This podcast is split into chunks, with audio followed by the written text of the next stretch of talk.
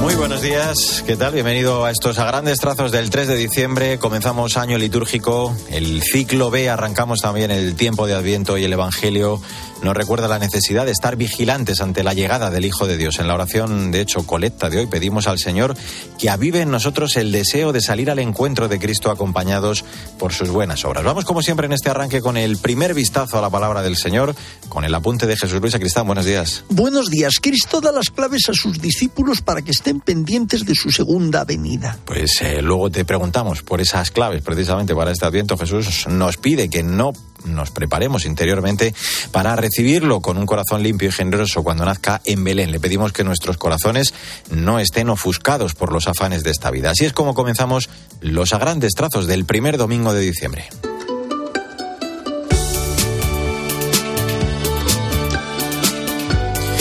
Pues vamos un domingo más en estos primeros minutos con el magisterio del Papa, con su audiencia de los miércoles. Era su primera aparición pública después del anuncio de la cancelación de su viaje a Dubái, aún con algún problema de respiración por la gripe que padece.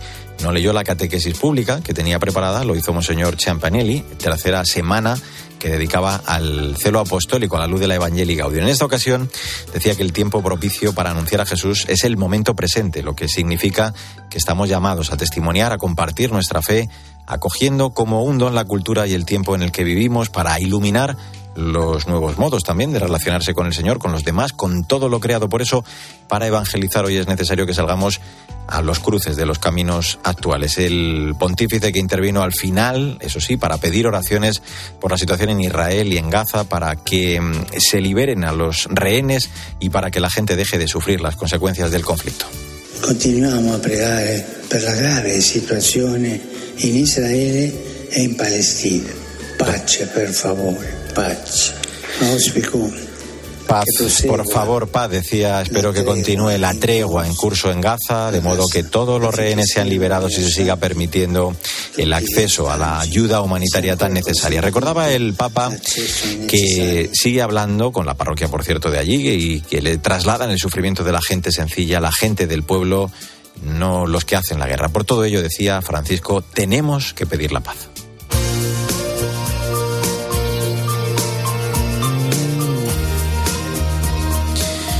Ese momento para el testimonio de fe de la gente buena que nos inspira. Este domingo conocemos la historia de vida de Sor Mary Barron, la nueva presidenta de la Unión Internacional de Superioras Generales, una red que, entre otras actividades, lucha muy activamente contra la trata y contra la explotación de personas. Esta irlandesa ha dedicado su vida a la evangelización, particularmente en África. Nos acerca ya a su figura, Cristina Rodríguez Duque. Buenos días.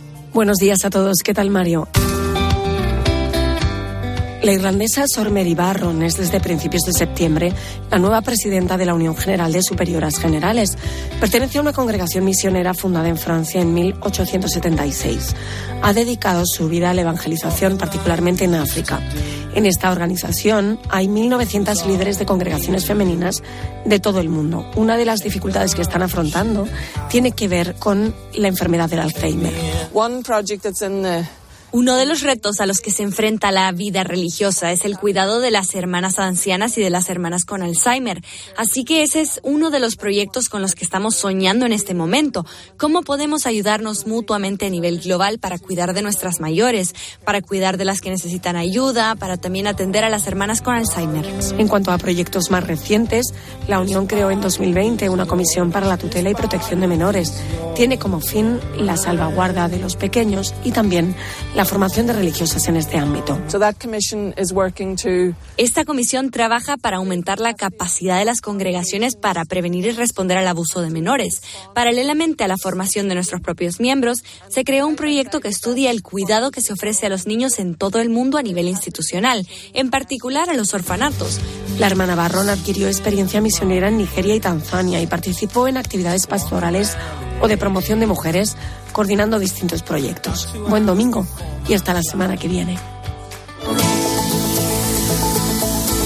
Mario Alcudia. A grandes trazos. Cope, estar informado.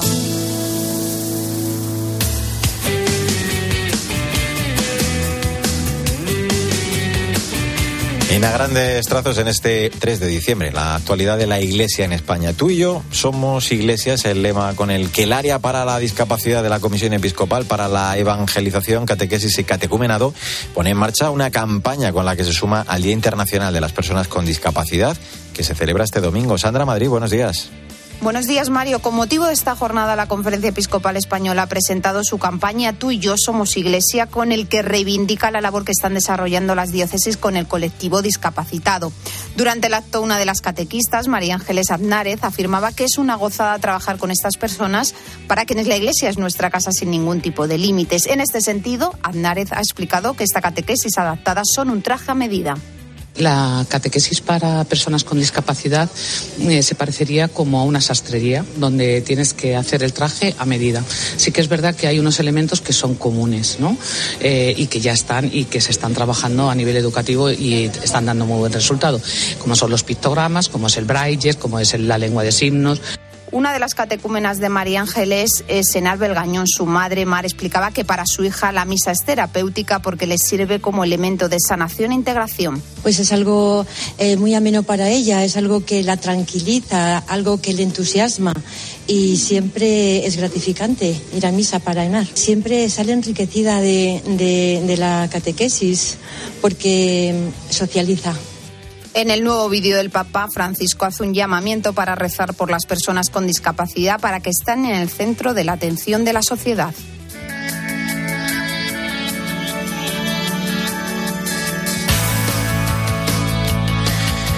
Vamos a echar un vistazo, como siempre, en este punto del programa a las redes sociales. Lo más destacado de estos días en el continente digital, esta semana con protagonismo para la intención de oración del Papa para este mes de diciembre, en el que nos invita a rezar por los discapacitados. También su invitación a orar por tantas personas que sufren a causa de la guerra en Gaza y en Ucrania. Y además, también la canción más cerca de Jesús de Atenas. Paloma Corbí, buenos días. Buenos días, Mario. Esta semana el Santo Padre ha publicado la intención de oración para este mes de diciembre, las personas con discapacidad. En el vídeo, el Papa Francisco ha destacado la necesidad de programas e iniciativas que favorezcan la inclusión, pero sobre todo la necesidad de corazones grandes que quieran acompañar. Oremos para que las personas con discapacidad estén en el centro de la atención de la sociedad y que las instituciones promuevan programas de inclusión que potencien su participación activa. Además, el Santo Padre también nos ha pedido, a través de su cuenta de Twitter, que recemos por la grave situación en Israel y Palestina. Es la gente simple, la gente del pueblo, la que sufre. Quienes hacen la guerra no sufren. Pidamos la paz y no nos olvidemos del querido pueblo ucraniano, aún en guerra, que sufre tanto. Tú lo tuviste más cerca que nadie, llevaste en tu vientre al mismo Jesús. Compartimos la canción de Atenas, Más cerca de Jesús. Esta conocida cantante católica reflexiona en este tema sobre la particular unión madre-hijo entre la Virgen María y Jesús y nos anima a acercarnos a la Virgen para así estar más cerca de Jesús.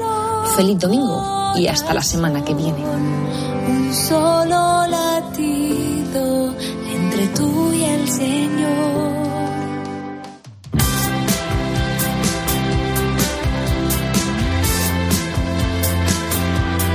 Grandes trazos la literatura, como siempre, con la directora de proyectos de Literocio, Maika Rivera, que esta semana nos recomienda el libro La oración oxígeno del creyente de Jacques Philippe, editado por Rialp, un libro para introducirnos en este diálogo con el Señor, porque, como dice el Papa, la oración es la medicina de la fe, el reconstituyente del alma, aunque, claro, eso sí, es necesario que sea una oración constante. Buenos días, Maika. Buenos días, Mario. Yo tengo que confesarte, una vez más, mi particular predilección por los libros con este formato, porque es muy atractivo. Es ligero, blandito. Son libros que caben en cualquier sitio, del maletín, de la mochila, del bolso. Y además, a ver, a estas alturas, ¿qué podemos decir de Jacques Philippe? Sus libros son leídos por cientos de miles de lectores en todo el mundo. Ahora, en La oración oxígeno del creyente, que acaba de publicar la editorial Rialp, lo que nos explica es que todas las épocas de renovación espiritual han comenzado por una renovación en la oración. Este librito llega, en este sentido, orientado a despertar o redescubrir el deseo del contacto vivo con el misterio de Dios en la oración, de la oración personal, esa oración silenciosa tan recomendada por los santos en la tradición cristiana. Son 19 capítulos de apenas tres páginas, redactados por diferentes autores pertenecientes a la comunidad de las Beatitudes, de la que este sacerdote francés también es miembro. Cada capítulo contiene una enseñanza. Reflexionan con sencillez sobre meditación, contemplación, adoración y liturgia, sobre la oración del corazón como acto cotidiano, de fe y de esperanza.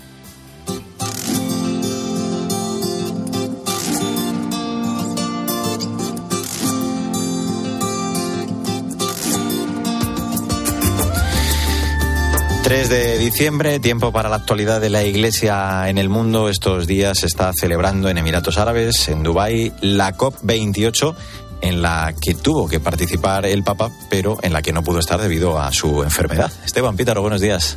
Muy buenos días, Mario. Esperábamos un viaje del Papa a Dubái este fin de semana para participar de la cumbre climática de la ONU. La gripe lo canceló, lo sabemos, pero eso no quiere decir que su mensaje no llegó y, por supuesto, continúa la invitación a que pensemos en el mundo que le dejamos a las generaciones futuras. El cardenal Pietro Parolín llevó su mensaje, participó también a eh, Mario de un espacio del cual te quiero contar, un espacio novedoso, el pabellón de la fe, un espacio interreligioso en la llamada zona azul del encuentro, que es donde se dan gran parte de las conversaciones más importantes. En el pabellón de la fe confluyen, Mario, más de 50 grupos confesionales que promueven una coalición mundial de líderes religiosos que trabajen juntos por la acción climática. En el pabellón de la fe habrá hasta el 12 de diciembre más de 60 actos, Mario, ponencias, conferencias, experiencias de América Latina, de África, de Asia, de Europa, sacerdotes, religiosas, religiosos, laicos, obispos, hacen llegar su voz para compartir no solo preocupaciones, sino principalmente acciones, ocupaciones. Atención interesados, gran parte del material se puede seguir en vivo por YouTube. Desde la fe tenemos algo muy importante para contribuir a la reflexión sobre el cambio climático y el mundo que vamos a dejar a las futuras generaciones. Velaz, pues no sabéis cuándo vendrá el dueño de la casa, es 3 de diciembre, primer domingo de Adviento. Vamos con el comentario, la aplicación del Evangelio para la semana que ya comenzamos con Jesús. Luisa Cristán, de nuevo, buenos días. Saludos de nuevo. Adviento es vigilar para que Dios nos encuentre llenos de fe, esperanza y amor como María Inmaculada, nuestra patrona. Pues ojalá que el Señor nos encuentre preparados, claro que sí, despiertos. Los cristianos estamos llamados a vivir como centinelas de esperanza en la noche del mundo, con esperanza gozosa, consciente del triunfo de Cristo sobre el mal y sobre el pecado. Y nosotros dejamos encendida, como siempre, ya la primera vela de la corona de Adviento de estos a grandes trazos. En el cielo una estrella brilló, la Inmaculada Virgen, Madre. Y como decía Jesús Luis, el jueves celebraremos las vigilias de la Inmaculada, el viernes su fiesta, la Archidiócesis de Madrid, como muchas otras, va a celebrar también la tradicional vigilia de la Inmaculada. Y esta es la canción precisamente, esta que estamos escuchando, Madre Celestial, la que ha elegido la Archidiócesis de Madrid para celebrarlo. Buenos días, Victoria Montaner. Buenos días, Mario. Se trata de un tema compuesto por Daniel Gómez de la Vega, integrante de La Voz del Desierto y profesor de religión en un instituto de Fuenlabrada. Daniel ha destacado que la Virgen María tiene un lugar especial en todas sus canciones y que ha compuesto en momentos tan distintos como los que ha pasado en la capilla o disfrutando de su hijo. También ha declarado que con el título pretende que nos acordemos de la Virgen, que siempre está ahí, que hace las funciones de madre y que tanto necesitan los chicos. Por su parte, la intérprete de la canción, Paula Sastre, ha reconocido que grabar Madre Celestial ha hecho que se motive más a cantarle, a rezarle y dedicarle más tiempo. Venga, pues vamos ya con la frase del día. Del jesuita y fundador de la Congregación de las Esclavas de Cristo Rey, Pedro Lagaria. El amor florece donde hay humildad, sencillez y sinceridad. Pues nada, que la Virgen nos ayude a llevar todo esto a cabo. Gracias, Vika. Hasta el próximo día. Adiós, Mario. Adiós, Jesús Luis Hasta luego. En el control técnico estuvo Fernando Perea. Que tengas un feliz día y hasta el domingo que viene, si Dios quiere.